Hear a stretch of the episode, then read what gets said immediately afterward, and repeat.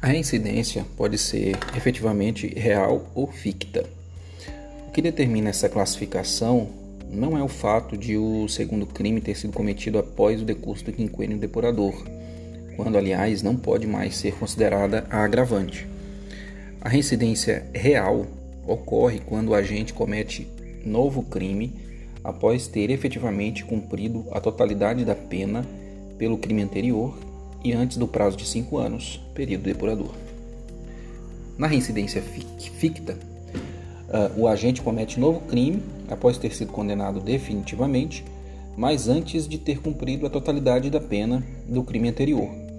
O prazo da caducidade da reincidência sequer começou a correr. Então a diferença básica é que na reincidência real, a, o cometimento de novo crime ocorre após ter efetivamente sido cumprido a totalidade da pena pelo crime anterior. Já na reincidência ficta, o agente comete novo crime após ter sido condenado definitivamente, definitivamente, mas antes de ter cumprido a totalidade da pena do crime anterior.